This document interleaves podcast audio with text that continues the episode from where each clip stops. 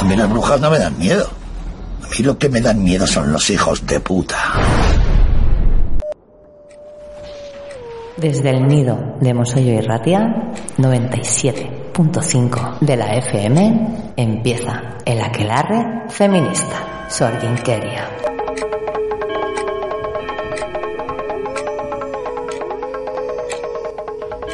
Llegan el sol y el calor a nuestro lado del mundo. La primavera ha desaparecido, pero gracias al calentamiento global ya podemos gozar de unos maravillosos 30 grados en el norte a principios de mayo. Y claro, empiezan a sobrar las piezas de ropa, empiezan a descubrirse las pieles y empiezan a aparecer las clásicas técnicas de cosificación contra las mujeres de todos los puñeteros años. Esta primavera empezamos prontito con la gordofobia. Casi no nos hemos quitado el abrigo y ya hay revistas que empiezan a opinar sobre nuestros cuerpos y sus michelines, estrías y celulitis, escondidos tras un falso interés por la salud de la población en general y de las mujeres en particular. Estos últimos días algunas mujeres de referencia en el periodismo, modelos e influencers han sufrido ataques de gordofobia. Estos ataques incluso han sido dirigidos a alguna marca de ropa que ha decidido introducir mujeres con michelines en sus campañas de publicidad, argumentando que fomentan la enfermedad de la obesidad. Esto no es una cuestión de salud, porque la obesidad o los diferentes cuerpos que se salen de lo normativo o aceptable en la publicidad de consumo no son sinónimo de enfermedad. Lo que es sinónimo de enfermedad, de enfermedad de control patriarcal, es la no aceptación de las diferentes y diversas formas del cuerpo de una mujer. Lo que es sinónimo de enfermedad es que se esconda bajo el paraguas de la salud la cosificación del cuerpo de la mujer mientras no se analizan las verdaderas razones del gravísimo problema de salud que supone la obesidad infantil o la obesidad mórbida en adultos, que nada tienen que ver con la estética y sí con la realidad material de las personas que la sufren, pobreza, malas condiciones laborales, bajos ingresos, costoso acceso a la educación o a la sanidad. Lo que es sinónimo de enfermedad es la cosificación a la que somos sometidas las mujeres, incrementando los problemas de salud mental, trastornos alimentarios o depresiones y ansiedad, entre otros. La diversidad de nuestros cuerpos no es una enfermedad, es una maravillosa realidad. La gordofobia es una enfermedad, la enfermedad de controlar a las mujeres para convertirlas en objeto de consumo.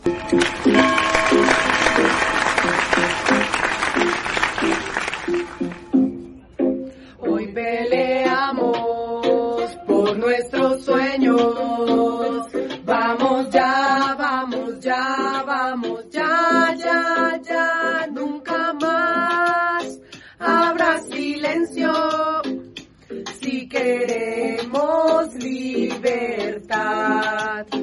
Hoy peleamos por nuestros cuerpos, de nuestros ovarios. Vamos ya, vamos ya, vamos ya, ya, ya. Aquí estamos cantando juntas por el aborto legal. Kaixo, Ainara. Kaixo, Libertad de Ganzo. ¿Qué tal estamos? Bien, ¿qué tal llevas el calor? Fatalmente. ya, por eso te pregunto. Fatalmente mal. Aquí, para regocijarme Estoy tu dolor. irritable, enfadada, asqueada, cansada. Es que es tremendo, 28 graditos al sol. Y no es verano. Y no es verano, que estamos en mayo. Verás. verás, verás. No quiero ni pensar en julio o en agosto, ya veremos. Vamos a tener que poner paipais en el claro del bosque. Algo. Algo, o como en Sevilla, eh, que tienen así como unos toldos y... Ay, sí, y van de soltan- colorines. Y van soltando así luego como agüilla también en unas barras. Ay, qué maravilla, ¿Verdad? Sí, sí, yo creo que algo así tendremos que... Ay, que pues vamos a tener que hacer un crowdfunding o algo así. hacer. Sí, para el claro del bosque. Para arreglar el claro del bosque, que luego nos vienen las invitadas y se nos quejan del calor y no puede ser. No, no, no. Es que en el norte no estamos acostumbradas ¿Qué vamos a estar a esta acostumbradas? mierda. A ver, que yo calor. vine de la terreta huyendo del calor y no recuerdo un año malo de, de tiempo. Pues ya no estamos suficientemente al sur, así que va- No. vamos a tener que hacer algo. Sí. Vamos a tener que hacer algo. Hoy nos vamos a Estados Unidos, ¿no? ¿Para qué? ¿Para qué necesidad hay? ¿Qué necesidad hay de ir a ese país? Pregunto, ¿eh? Necesidad ninguna. Pregunto. Necesidad ninguna. Actualidad rabiosa. Sí, eso sí. ¿No? Es lo. Vamos es lo obligadas, vamos a ir obligadas. Eso es, eso es. Porque a ver si con- en un descuido nos pillan en la aduana nos deportan o nos meten en una jaula. o nos dan cuatro tortas. Tortas, sí, vamos a dejarlo en tortas. y luego nos deportan. Eso es, eso es. Después meternos en la jaula de darnos cuatro hostias. Ah, mira, ¿has Ah, dicho un taco? He dicho un taco. Mm. Así no te llevas tú todas las críticas. Bueno, vale, venga, vale. Pues venga, nos vamos obligadas y con desgana Eso. a los Estados Unidos de América, Venga. a la casita del, del tío Sam, porque toca hablar de lo que pasa en esa tierra de la libertad y las oportunidades Sí, vamos. con el aborto. Vaya. Ese melón, ese melonazo que Mm. nunca se cierra. porque Es Nunca. un melón que siempre está abierto y que año tras año se lleva a debate a la sociedad. Vamos, que en pleno siglo XXI tenemos que seguir debatiendo sobre la libertad de las mujeres a hacer con nuestro cuerpo lo que nos dé la real gana. Y lo que nos queda, amiga. Y lo que te rondaré, nos- morena. Lo que te- sí, nunca mejor dicho. Bien, pues eh, la polémica esta vez es esta. Os hacemos un resumen para no, no daros mucho la turra. En Estados Unidos la semana pasada se filtra un documento del Tribunal Supremo eh, al diario de Washington. Al político. Al político. un documento firmado por el juez conservador del Supremo, Samuel Alito, un señor con poder. Un señor. Un señor. En este documento, Alito expresa la intención de anular el derecho al aborto con el apoyo de cinco de los nueve magistrados que integran en la Corte. Ay, ama. Ahí es nada.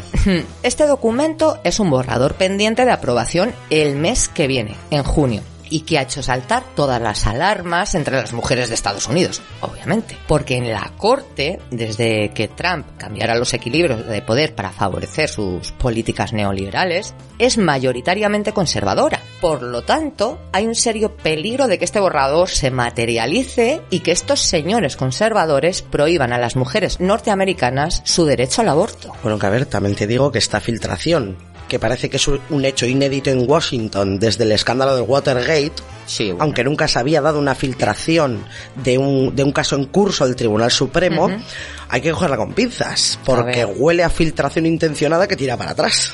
Obvio. Vamos, una forma de tantear a la población sobre el aborto de manual. De manual.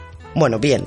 Eh, el derecho al aborto está garantizado en Estados Unidos desde 1973, Eso con el caso Roe contra Wade, que habréis oído en televisión, bueno, es que nos han frito con, Sí. con el, con el caso Roe contra Wade. Este fue el famoso caso que sentó precedente y garantizó el derecho al aborto de las mujeres norteamericanas.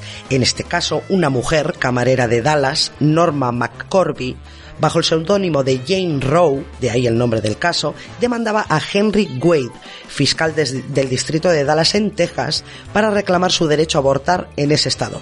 El caso llegó al Supremo, que decidió por siete votos contra dos fallar a favor de Norma McCorby, McCorby no pudo beneficiarse, por cierto, de su lucha y en junio de ese mismo año 1973 tuvo una niña a la que tuvo que dar en adopción. Mm, terrible paso este. Mm, Norma McCorby.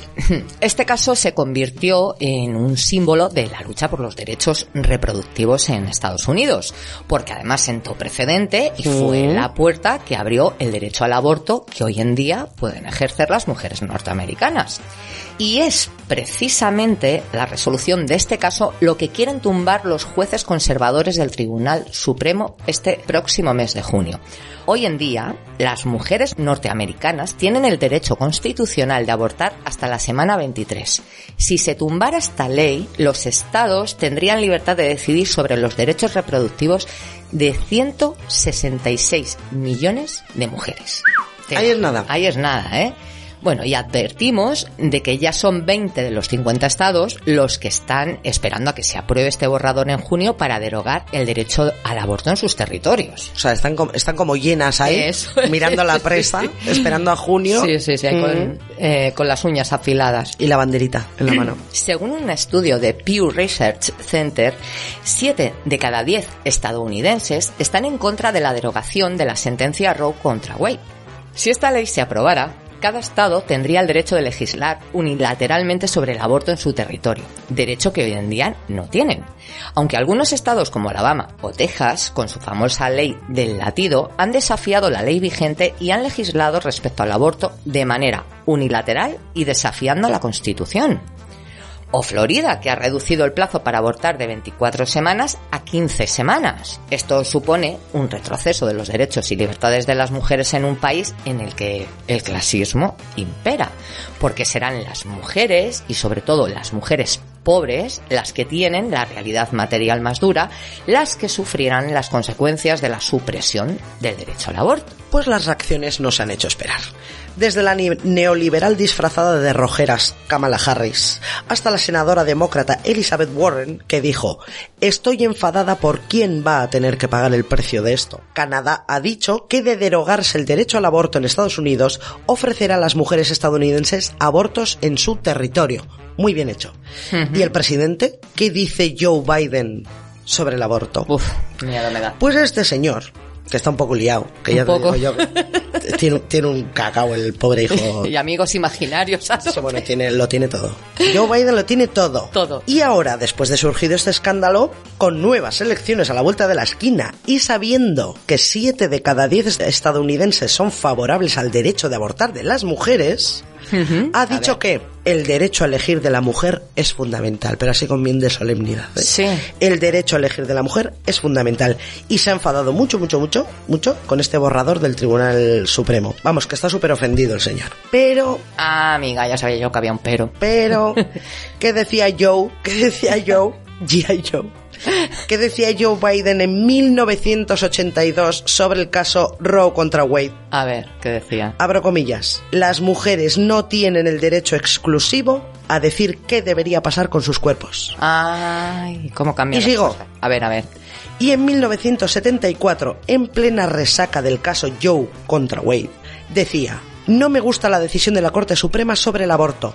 Creo que fue demasiado lejos. Al loro. Bueno, igual el señor Biden con los años ha cambiado de opinión, que todo el mundo tenemos derecho a errar, Sí. porque somos seres humanos, somos personas humanas.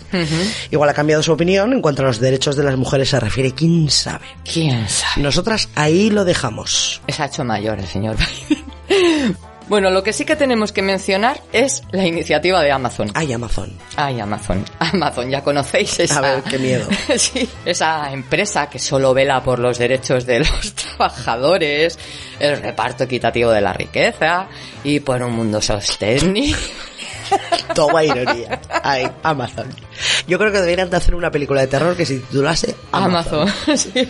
O sea, punto. Bueno, esa solidaria, es que me da la risa. Ala, y sigue con la ironía. O sea, hoy has Hombre, venido irónica. Espero que se note la, la ironía.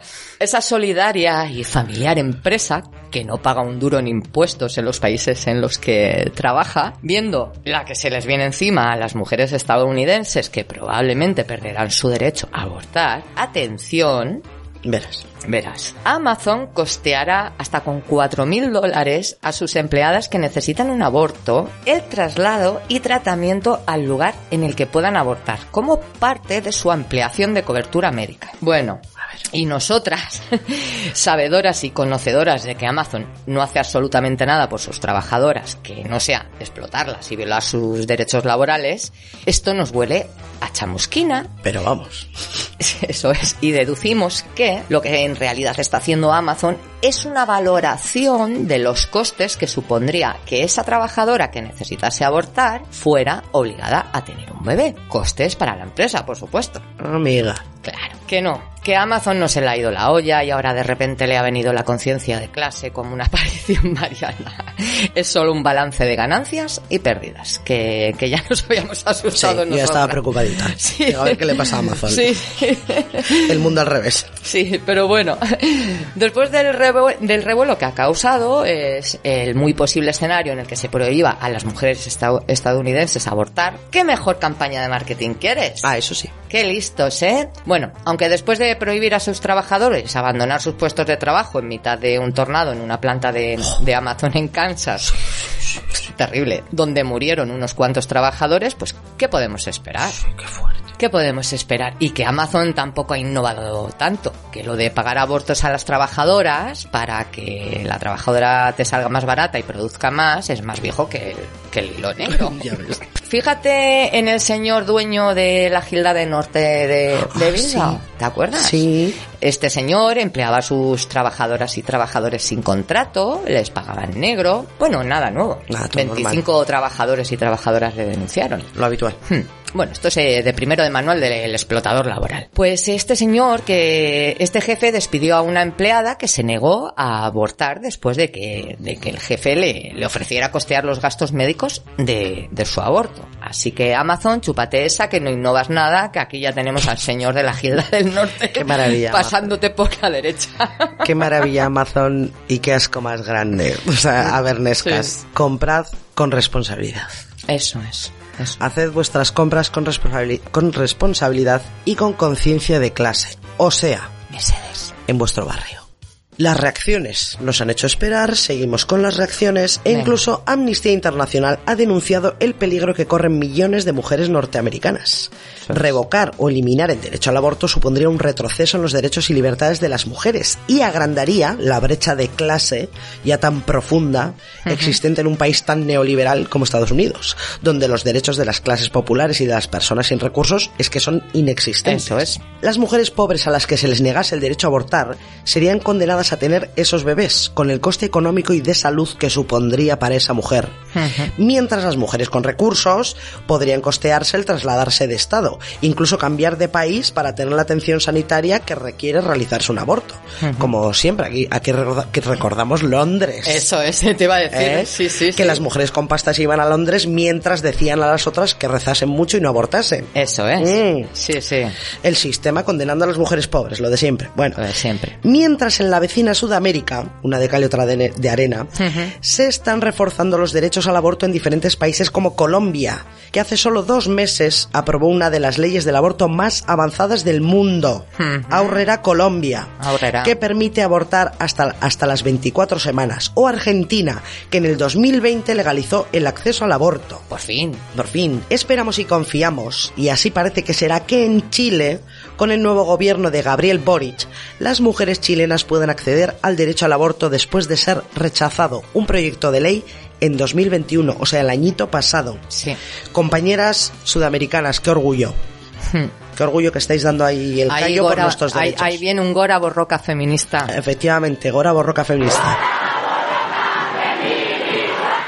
Una última reflexión sobre el aborto siempre a debate en cualquier país del mundo donde habite una mujer. En Estados Unidos, el derecho al aborto estaba garantizado para toda mujer norteamericana desde hace 50 años. 50, ¿eh? 50. Y ahora, 50 años después, nos vemos en la situación en la que estas mujeres ven en peligro su derecho ya tan asentado en las bases de la democracia, ahora estoy ironizando yo, de un país que de demócrata tiene poco. Esto se debe a que los derechos, cualesquiera que sean, los derechos que nos atañen a las mujeres, nunca, y repito, nunca se dan por asumidos, ni podemos darlos por asegurados y estables, porque el sistema capitalista y el patriarcado son una bestia que nunca va a dejar de tener hambre de control sobre la población trabajadora, y más sobre las mujeres, que encima suponemos el grueso de mano de obra gratuita en el mundo. Esta es la prueba de que jamás debemos y no podemos bajar la guardia, aunque consideremos que ya hayamos conquistado y asentado alguno de los derechos por los que hemos luchado durante siglos.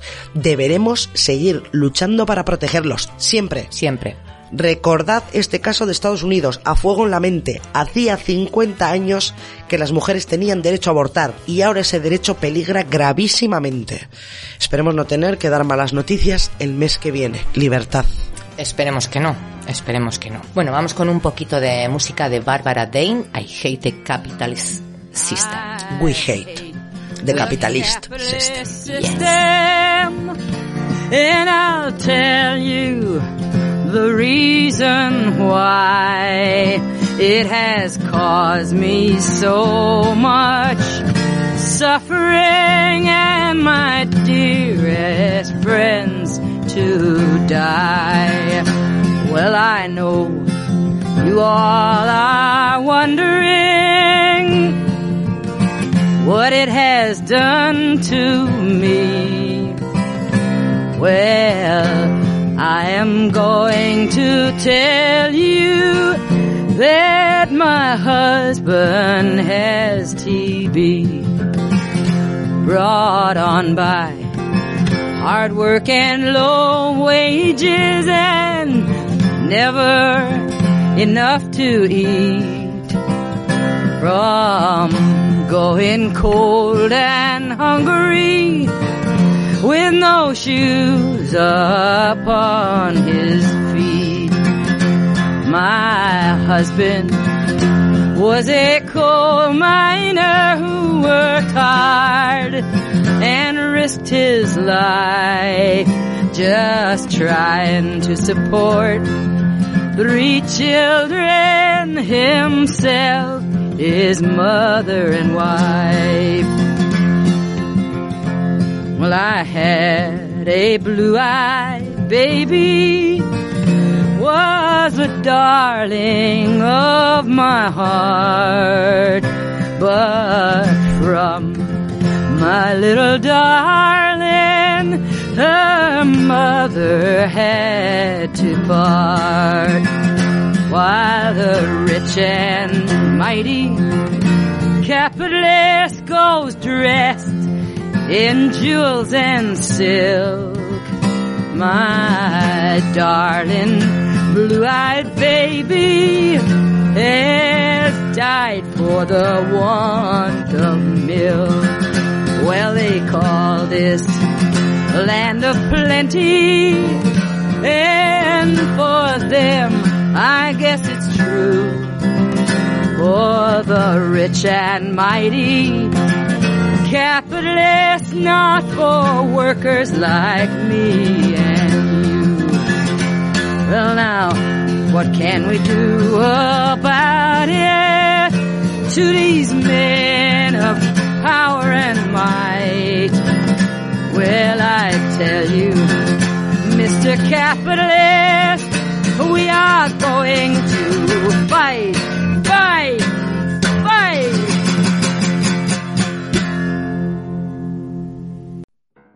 Hoy toca ginecología, pero historia. Historia de la ginecología. Porque creemos que es necesario que sepamos cuál es la historia de la parte de la medicina que se dedica a nuestros órganos sexuales y reproductivos. Porque, sinceramente, es una manera de entender la ginecología moderna y su misoginia, como no podía ser de otra manera. Antes de ir a, la historia que os queremos contar, vamos a empezar por el principio. El primer texto sobre ginecología conocido nos lleva al año 1800 a.C. Aquí está datado el famoso papiro ginecológico de Lajún. Sin autor conocido, es un texto médico estrictamente dedicado a enfermedades ginecológicas, embarazos y anticoncepción. Y como padre de la ginecología, tenemos a Sorano de Éfeso, que vivió entre los años 98 y 138 después de Cristo en Alejandría y en Roma. Sus tratados sobre las enfermedades de la mujer lo llevaron a conseguir el título de padre de la ginecología. En ellos trataba desde la anatomía femenina, sus genitales y sus funciones, hasta cómo tratar menstruaciones, embarazos y partos. La historia también nos cuenta que el primer comadrón o partero fue Pablo de Gina, allá por los años 652-690, médico bizantino famoso por su enciclopedia médica de cirugía y obstetricia de la época. Pues aquí tenemos al padre de la ginecología, Sorano de Éfeso, y al primer comadrón de la historia, Pablo de Gina. Pero ya por estos tiempos de la historia del hombre, había otros autores que en sus códices hablaban de ginecología y de lo que al cuerpo de la mujer atañe. Hipócrates, Galeno, Empédocles, Aristóteles, Teófilos, Protospator, y llegamos a la supuestamente oscura Edad Media, donde no se dio ningún adelanto médico, ni cultural, ni social. Bueno, yo aquí me paro A ver, eso te Yo aquí me paro. Para, para. y os recomiendo muy fuertemente que leáis Tierra de Damas de Isabel Mellén. ¿Por qué? Porque en su investigación está la clave de la función real de las mujeres en la Edad Media. Brutal. De cómo la Edad Media no fue tan oscura como nos han hecho saber y por qué razón nos han descrito esta época de la historia como un agujero negro de cultura, salud, economía, tecnología o adelantos de cualquier tipo, que no es casual esta No, no, ocultación, ¿eh? Nunca es casual. Pero para el tema que nos ocupa ahora mismito, la ginecología no. No pasó nada de manera oficial o brevemente reseñable. Y nos vamos a Francia, a tomar por saco, siglo XVII, Venga, vamos. donde el señor Peter Chamberlain inventa el forceps, Ups. que ya, estaban y que ya estaba inventado de antes, porque ya en el siglo XV se utilizaba, pero oye, este señor era el más listo de su barrio y se adjudicó el invento. Vaya. Y aparece otro señor, vecino del del forceps, francés también, unos 100 años después, al que las mujeres debemos mucho solemnidad y respeto para presentar a François Morisot, primer tocólogo de todo el reino de Francia y autor en 1668 del tratado obstétrico de referencia durante todo el siglo XVII, las enfermedades de las mujeres en el embarazo y el parto. ¿Y por qué digo que las mujeres les debemos mucho a François? a François. Miedo me da. Porque fue el que propuso la idea de que las mujeres pariéramos en la cama. ¡Boom! Vamos, que fue este el primer vago de los huevos que no quería doblar el lomo al atender un parto. Vaya. François Morisot, el vago. Y desde entonces, sí, es que tiene, tiene narices, ¿eh? Y desde entonces, todas las mujeres tenemos que parir tumbadas en una cama, con lo lento y doloroso que se hace parir así. Porque el amigo François tenía lumbago o un rechazo patológico a doblar el lomo. Ya le hemos, ya le hemos puesto el, el apodo, ¿no? El vago. François, François, el el, vago. Gracias, François, por tu gran aportación de mierda a la salud femenina. Es que ricasco, François. Merci beaucoup. François. sí. Bueno, sigamos. Me encanta cuando te puedes ir hoy. Sí, sí, sí. También te lo digo. Bueno, hoy vengo con, con la ironía puesta de Pues casa. vienes con la ironía en todo lo altísimo. Sí, sí, sí, sí. Está ahí bien subida. Bueno, yo traigo otro que al que también tenemos mucho que agradecer. Verás. Me voy a poner seria, ¿eh? Lo voy a intentar por lo menos. En 1742, en Irlanda, Sir Fielding Ogle preconizó la episiotomía. ¡Ay, episiotomías! ¡Qué maravilla! Mira, es que, es que he apretado las piernas y todo. Sí, sí, sí, sí, sí. Las sobreutilizadas episiotomías. Sigamos. 1820. Alfred Louis Belpeau, famosísimo cirujano de París, propone la provocación del parto prematuro ante problemas durante el embarazo. Seguimos. 1844. El doctor Charles Clay de Inglaterra practica la primera histerectomía abdominal completa.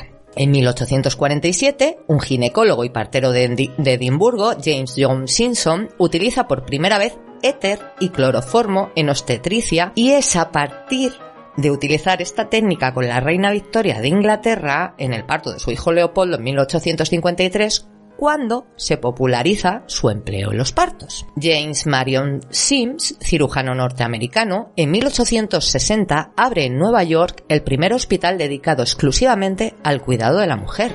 Un farmacéutico alemán, Walter Rendell, en 1885 comercializa el primer anticonceptivo vaginal que consiste en un óvulo compuesto de manteca de cacao y sulfato de quinina.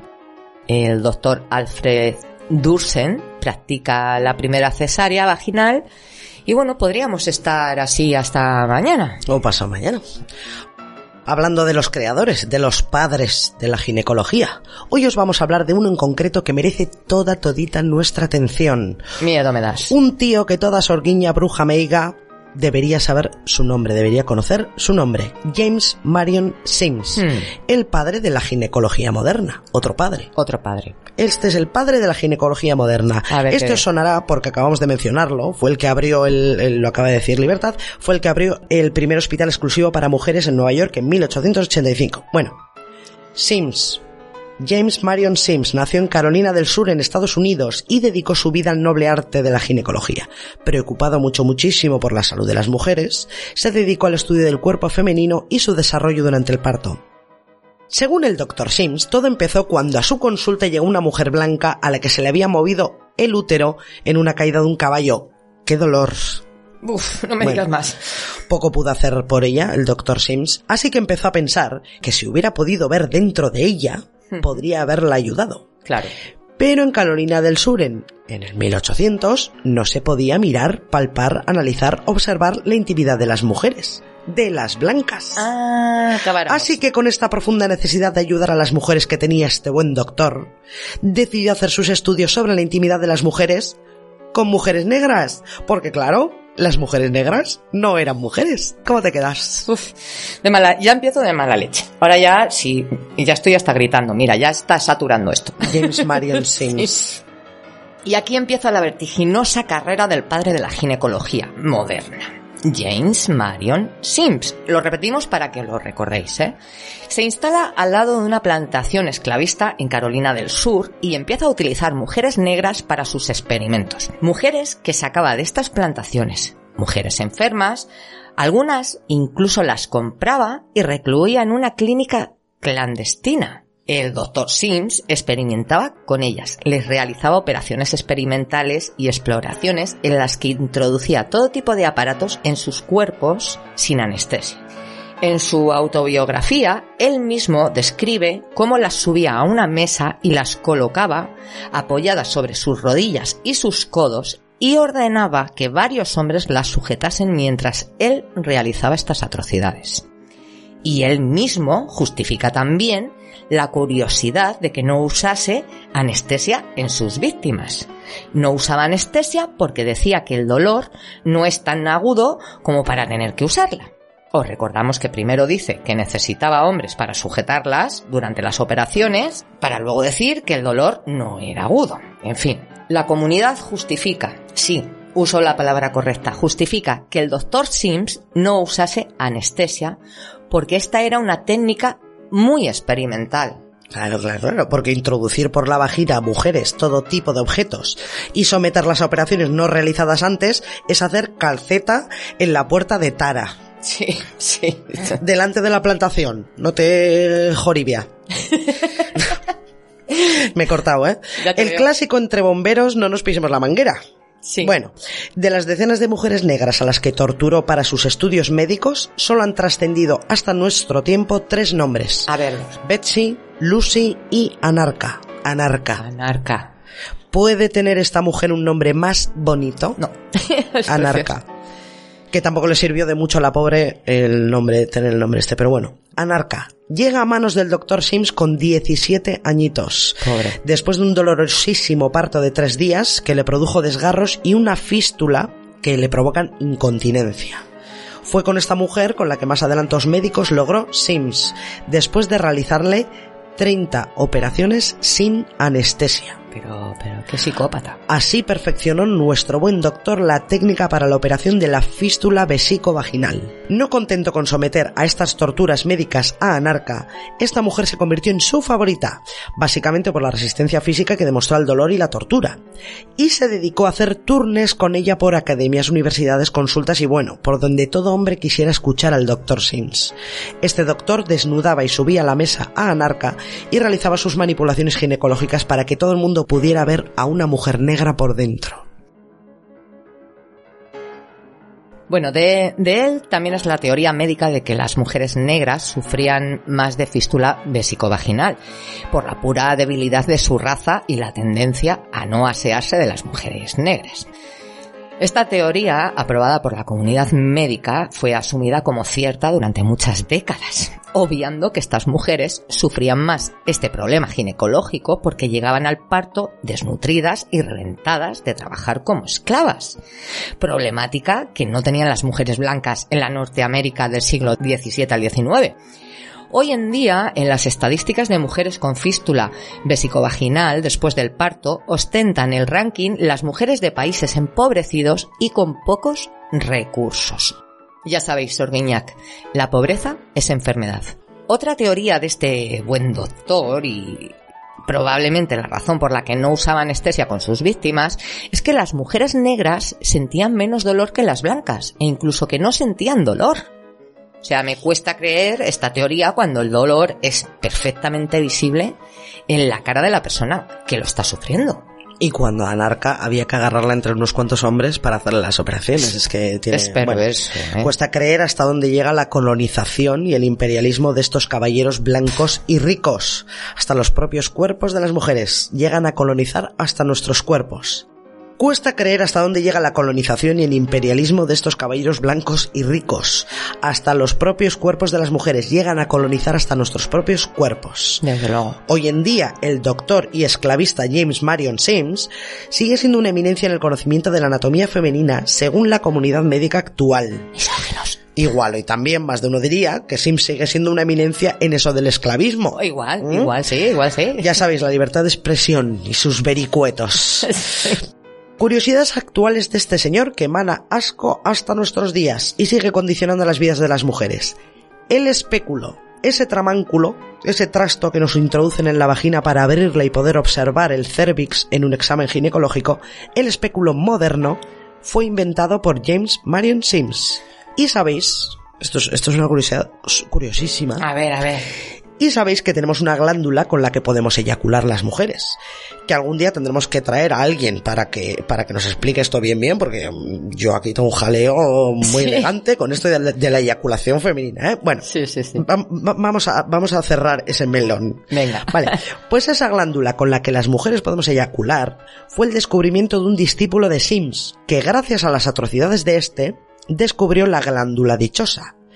El discípulo en cuestión era Alexander Skene. ¿Y cómo se llama la glándula? Pues como el ego del señor Mande. Glándula de Skene. Aunque yo desde aquí hago un llamamiento, y si alguien con capacidad para hacerlo me escucha, mujeres de la comunidad científica, la ginecología y la obstetricia, os lanzo una idea.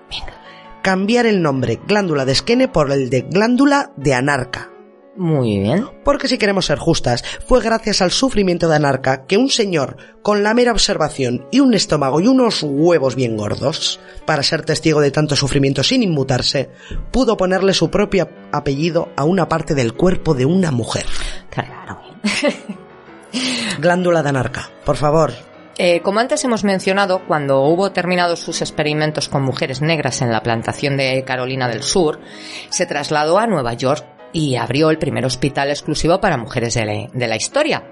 Allí trataba a mujeres blancas y sí utilizaba anestesia en las operaciones que les realizaba. Mira, ¿eh? Como ya sabéis, el doctor Sims se convirtió en una eminencia en la ginecología y la obstetricia. Y hoy en día, muchos son los compañeros que justifican su comportamiento por un bien más elevado, la salud de las mujeres, el estudio de nuestra anatomía y los avances médicos.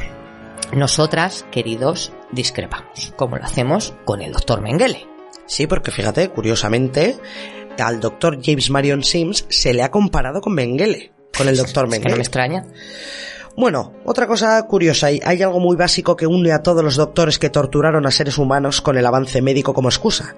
Todas las víctimas eran racializadas, o pobres, o mujeres. Ninguno de estos torturadores experimentaba con varones blancos y lozanos. No. No. ¿Los avances médicos están justificados si se obtienen torturando a seres humanos? O dicho de otra manera, ¿el fin justifica los medios? Mm. Pues no, Sor Guiñac.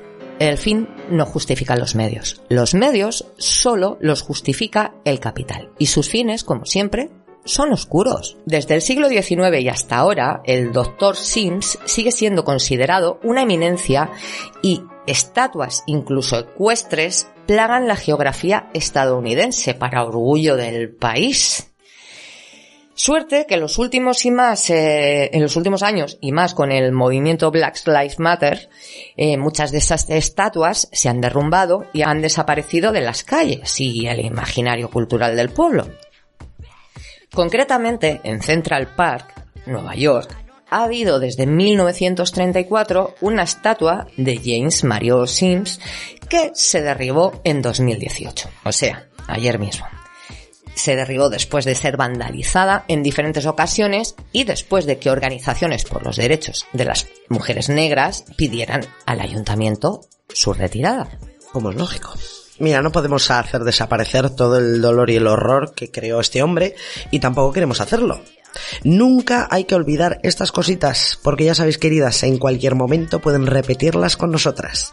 Pero lo que sí podemos hacer es aprovecharnos de los avances médicos que consiguió este hombre con nuestro sufrimiento, con el sufrimiento de Anarca, Lucy, Betsy y otras tantas mujeres negras, y hacer desaparecer hasta este doctor en la oscuridad, el silencio y el ostracismo de la historia, a no ser que sea para señalarlo como torturador y esclavista.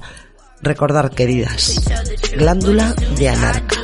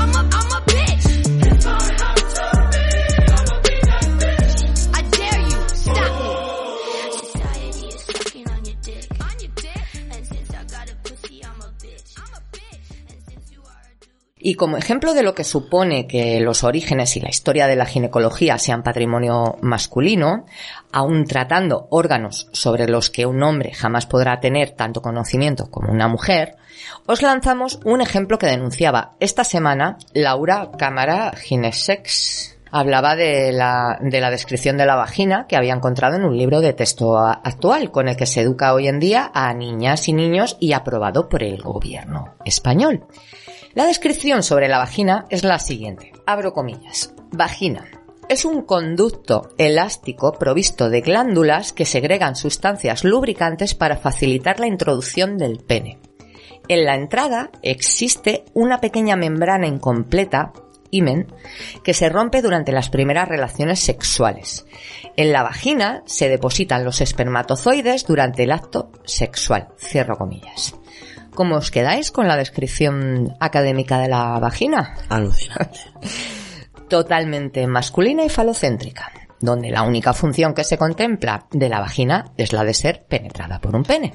A ver, es que está, esto, esto está en un libro de texto, ¿eh? Sí, sí, sí. sí. O sea, no, no es broma, ¿eh? O sea, eh, alucinas las barbaridades que hay en para los ser libros de introducida texto. por el pene con himen y segrega una sustancia para que el pene entre. Es, esa es la función de la Sí, a- sí, a sí, sí. Bueno, y por cierto, ¿os acordáis del jaleo virginal del caldero anterior donde os hablaba de la farsa de la virginidad y la gran mentira del himen para mantener el control de la sexualidad y el sexo de las mujeres?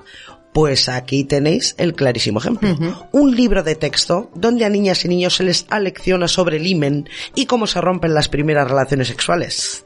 Esta es la consecuencia, en nuestro tiempo presente, del gran trabajo que hicieron los padres de la ginecología, erigiéndose en sanadores de mujeres para su propio favor, y apartándonos a las mujeres del estudio de nuestro propio cuerpo y salud. Como ya habréis imaginado por los datos que os hemos soltado, nuestra entrepierna y todo lo que concierne a nuestra capacidad de dar vida y tener relaciones sexuales ha estado monopolizado por los hombres. Durante siglos hemos sido nosotras las que hemos cuidado de nuestra integridad vaginal y uterina, de nuestra vida sexual, las que hemos cuidado las unas de las otras, parteras, sanadoras, curanderas, herboleras, brujas, comadronas, aborteras, matronas, hacedoras de Virgo, como es natural, mujeres cuidando de mujeres mujeres estudiando, observando, aprendiendo y sanando mujeres. Y el patriarcado, con mucho acierto, consideró que este era un poder que las mujeres no debíamos tener a nuestro alcance. Porque el hecho de que tuviéramos control sobre nuestra propia sexualidad, nuestro sexo y la natalidad de las generaciones futuras era un poder demasiado peligroso para el sistema. Claro. Porque eso supondría que el sistema patriarcal perdería el control sobre las mujeres en ese sentido. Y de aquellos barros, estos lodos. Claro, como no podía ser de otra manera. Que voy yo bien de vehemencia con mi speech. Vaya. Echando la vista atrás y viendo cómo los hombres se han erigido en padres de nuestra anatomía y su tratamiento, podemos hacer un análisis más en profundidad y más certero sobre cómo se ejerce la medicina con las mujeres, sobre la ginecología y obstetricia actuales, cómo se medica y con qué intención a las mujeres, desde la píldora hasta los antidepresivos, desde el aborto hasta la forma de parir, desde los estudios sobre medicamentos hasta los instrumentos médicos, vamos, podemos entender la medicina actual sin perspectiva de género y para el bien exclusivo de los hombres. Sí, creo que lo justo sería dejar este aquelarre bien alto, homenajeando a algunas mujeres que sí fueron las verdaderas madres de la ginecología y cómo su trabajo, pese a la invisibilización, criminalización y castigo al que siempre han sido sometidas las mujeres que querían saber, estudiar, conocer, fue y sigue siendo tan importante para nosotras y porque necesitamos conocer nuestro pasado para rescatar referentes femeninos que fueron apartados para precisamente eso, que las mujeres que nacimos después no pudiéramos tenerlas de ejemplo. Pues vamos a hablar de Trotula de Salerno. Esta mujer, probablemente nacida en 1110, fue la primera ginecóloga de la historia. Tuvo la suerte de nacer en una época en la que se fundó la primera escuela médica laica de la Edad Media. Esta escuela estaba fuera del control de la Iglesia, esa secta que prohibía estudiar a, a, las mujeres. Así que Trotula de Salerno estudió allí y pudo alcanzar un nivel académico que estaba prohibido al resto de las mujeres que solo tenían derecho a ejercer de comadronas en el mundo de, de la medicina. Así Trotula hizo grandes avances en el tratamiento del cáncer, la oftalmología y dermatología. Pero sus más notables avances los hizo en el campo de la ginecología y la obstetricia. Llegó a escribir un libro, Passionibus Mulierum Curandorum, las dolencias de las mujeres, y en el que eh, en él trata temas tan peligrosos en aquella época como el de desmentir a sus colegas con su idea de asumir que todos los males de las mujeres venían por la menstruación o la tan viril idea de que todos los problemas eh, de infertilidad venían de la mujer. A ver, a ver, a ver, espera, espera, para, para, para, para, que me estoy quedando loquísima. ¿Me estás diciendo que ya en el siglo XI, X, XI, XII, los hombres creían que todas las enfermedades de las mujeres venían de nuestro sistema hormonal? es lo que estaba diciendo, te suena, ¿verdad? Hombre, a ver, es que a qué mujer no le suena este, este discurso. Si es que hoy en día vas al médico con un cáncer de intestino y te dicen que son dolores menstruales. Caso reciente que todas conocimos por Olach Vázquez, Vaya. que falleció por este tipo de diagnósticos que ella misma denunció en sus redes sociales. Así es. O sea, fíjate, Sí, sí, sí.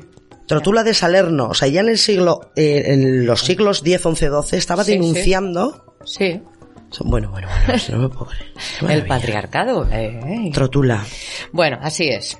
Eh, Tortula de, de Salerno hizo avances tan novedosos y efectivos en el mundo de la ginecología y obstetricia que a partir del siglo XII la comunidad médica masculina en su totalidad llegó a la conclusión de que Trotula no podía haber hecho estas investigaciones y se las atribuyó, como no, a su marido. Hombre. Do- ¿Cómo Esto no? también es un clasicazo, ¿eh? Pero otro clasicazo Bueno, bueno, patriarcal. Bueno, pues eh, el, el señor marido era doctor en la misma escuela médica. Algunos colegas de Trotula incluso negaron que hubiera existido. O sea, Hola. es que... o sea, Bueno, también otro clásico, ¿eh? o sea, sí, sí. Pero aun con todos los intentos de, de estos señores de ocultar la existencia y el, trata- el trabajo de Trotula, sus textos y estudios sobre el embarazo, el parto, el puerperio, el uso de hierbas medicin- medicinales para los dolores en el embarazo y la importancia de la higiene durante el parto se han mantenido hasta hoy en día y nosotras los rescatamos para que no se olviden y se tomen como referente. Trotula de Salerno, la primera ginecóloga de la historia. Ahí queda. Y vamos con otro referente femenino de la ginecología y obstetricia de la historia, Louise Bourgeois. Esta mujer nació en 1563, a las afueras de París, perteneciente a la burguesía francesa, Ujú. Otra, como Trotula, Sí, sí. tuvo la suerte de acceder a una buena educación. ¿Os habéis dado cuenta de qué importante es esto para las mujeres, no? Tener acceso a una buena educación. Vaya. Se casó con el cirujano Martín Boussier, yo ahí lo dejo, el Sí. apellido, a interpretación de todas las mujeres francesas que nos estén escuchando. Barcatu, perdón, profundamente.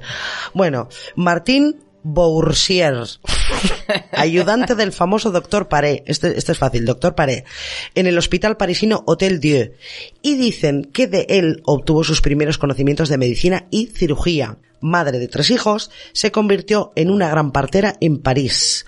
Obtuvo su licencia y título de partera en 1598. En Francia fue donde se, se profesionalizó esta noble labor y donde se exigía a las parteras el estudio y la obtención del título para poder ejercer. Así Bourgeois llegó a la corte y su gran conocimiento y profesionalidad hizo que la reina María de Médicis eh, eh, la tomara como partera real. Vaya. Bourgeois atendió los partos de seis de los hijos de la reina, incluido Luis XIII. Vaya. Nuestro amiguito Luis XIII. Pero no solo eso. En 1609 publicó su famosa obra Observaciones diversas sobre la esterilidad, el aborto, la fertilidad, el parto y las enfermedades de la mujer y los recién nacidos. Vaya. Este libro se convirtió en el tratado de obstetricia referencia en toda Europa, donde habló de casi 2.000 partos que atendió ella Madre casi 2.000 partos atendidos, y donde dejó estudios que a día de hoy siguen estando vigentes en la medicina obstétrica.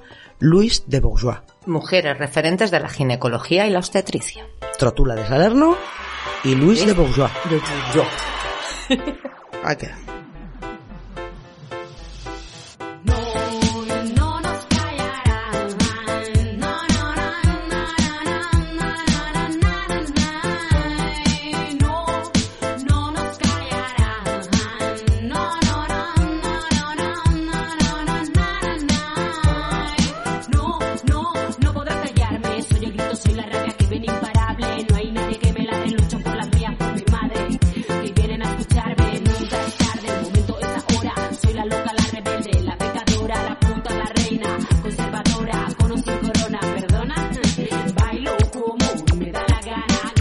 fuerte.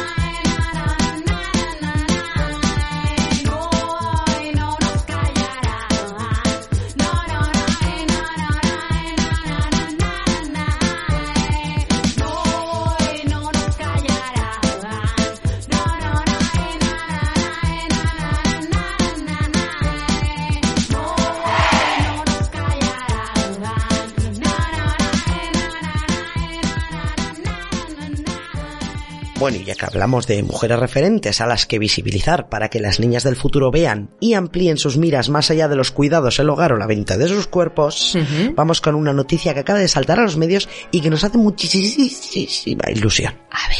Como antes hemos mencionado con los padres de la ginecología, si las niñas de hoy en día no ven referentes en el campo de la medicina, nunca querrán desa- desarrollar esta ciencia porque considerarán que no tienen aptitudes para ello o que es una disciplina que no está hecha para mujeres. Eso es. Y esa es la razón por la que durante siglos las mujeres hemos sido invisibilizadas y apartadas del conocimiento, y además se nos ha prohibido sistemáticamente su acceso a él, como pasa hoy mismito, hoy en día, en Afganistán y otros muchos lugares del país. Sí, que por cierto, ahora que mencionas Afganistán, han implementado el burka obligatorio a todas las mujeres que salgan a la calle. Sí, pero vamos, pero nada nuevo. O sea, porque Sí, sí. ahora de repente hubo una mm, eh, campaña de blanqueo Total. talibán Total, total. cuando los talibanes dijeron no, no, nos vamos a portar bien con las mujeres y- Sí, y, toda la comunidad, toda la comunidad mundial diciendo ah, vale, vale, Qué bueno, majos, vale, sí. qué, qué majos los Pues- talibanes. Pues mira, Pues bueno. la que están sufriendo las, las hermanas af- afganas. Bueno, continuamos. Y aquí es donde aparece esta esperanzadora noticia. Un estudio de la, de la UNESCO titulado Profundizar el debate sobre quienes todavía se quedan atrás. Recaba los datos de 120 países en educación primaria y secundaria y señala que en los primeros años de formación los niños obtienen mejores resultados que las niñas en matemáticas, aunque esta diferencia de género desaparece más adelante. Este estudio ha lanzado datos sobre países como Tailandia, Arabia Saudí o Marruecos, donde las niñas destacan sobre los niños en lectura y matemáticas y se igualan en países como Lituania o Noruega. Este estudio no solo demuestra que las mujeres pueden alcanzar el nivel intelectual de los hombres, incluso superarlo, sino que cuando das el mismo acceso a la educación a mujeres que a hombres, doblas el número de personas capaces de construir con conocimiento una sociedad y su tejido sanitario, académico, económico.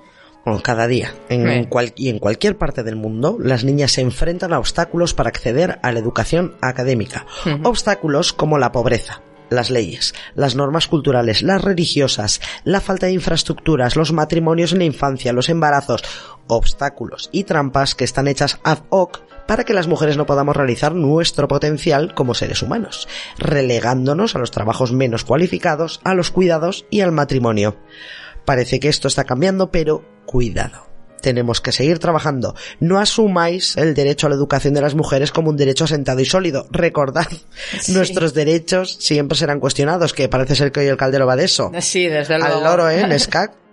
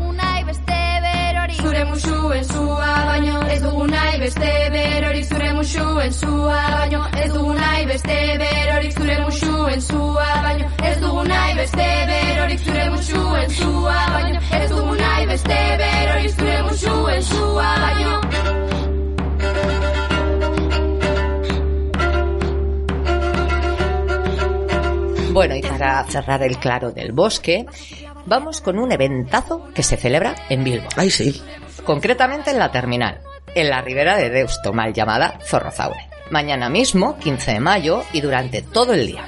El feminismo cambió mi vida. Como el evento es mañana y ha sido un exitazo total, imaginamos que las sorguiñac de la zona que se estén enterando ahora eh, en estos momentos, mm, pues ya no tendrán plaza para asistir. Plazas que, por cierto, llevan agotadas Sí, sí. cerca de un mes. Sí, sí. Sí, sí, sí, pero bueno, podéis seguir este encuentro de mujeres referentes y sus mesas redondas sobre cómo el feminismo cambió sus vidas en las redes sociales de Espacio Regadera y en su página web elfeminismocambiomivida.org.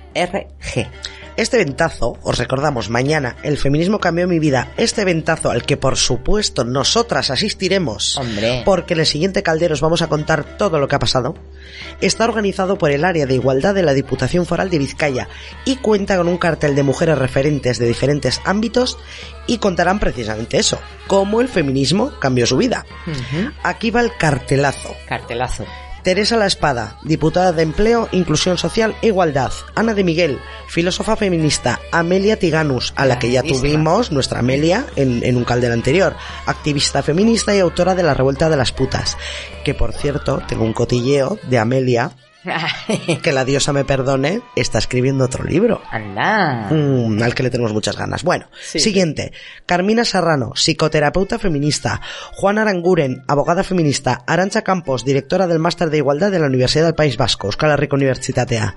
Patricia Sornosa, humorista. Vaya. Cristina Ubani, experta en estudios feministas. Begonia Murguialday, gerente de Murguibe. Miren de Miguel, soprano. Y Gema Martínez, actriz. Ahí es nada. Tremendísimo, tremendísima jornada. En, en este espacio y durante todo el día se darán ponencias de las mujeres citadas y luego se harán mesas redondas donde podréis conversar con estas mujeres. Y nuestra bruja y guardesa de libros, Enia Diez, Enya. conductor, eso es conductora en el aquelarre del espacio Liburubat, un libro, estará en este espacio compartiendo una parte de su librería y recomendando libros a quien se acerque a, a verla. La apertura de puertas será a las diez y media y promete ser el evento feminista del año en Bilbo. Y bueno, os cuento ya que esto es de ultimísima hora, que ver. estaré yo también con Enia firmando libros en su stand. Ah, Lo tenía que decir, lo siento, lo siento, lo tenía que decir. Autobombo, autobombo. Autobombo. Pero voy a estar yo ahí todo el puñetero día. Vamos a estar en la rueda de prensa, vamos a estar haciendo entrevistas, vamos a estar cubriendo el evento. Eso, ¿eh? Este ventazo mañana, se abre, la apertura de puertas es a las 11 menos cuarto de la mañana. Sí. Como el feminismo cambió mi vida. Y estaré yo en el stand de Enia Muy bien. Pues eso. Así que si queréis desvirtualizarnos y si queréis que charlemos y si queréis ver a mujeres referentísimas del feminismo en Euskal Herria, ahí tenéis este espacio. Repetimos que nosotros estaremos allí todo el día, porque Espacio Regadera, de la mano de sus creadoras Socoa Lasa y Leire Serrano, nos han abierto sus puertas para que os informemos sobre este evento. Así que en el siguiente caldero os contaremos cositas, os traeremos las voces de algunas de estas mujeres. Mañana es el evento. Sí. Y bueno, cerramos el claro del bosque. Mm, cerramos. Vamos apagando el fuego del caldero y como siempre os contamos que podéis escuchar todos los calderos anteriores en Mosollo y Ratia y en iBox. suscribíos. Pero suscribíos y compartir. Eso es. Para que más mujeres nos escuchen. Eso es, eso es. Y ya sabéis, podéis encontrarnos en nuestras redes Sorguinqueria y Ratia en Instagram y Twitter. Agur. Agur. ¡Eh! es una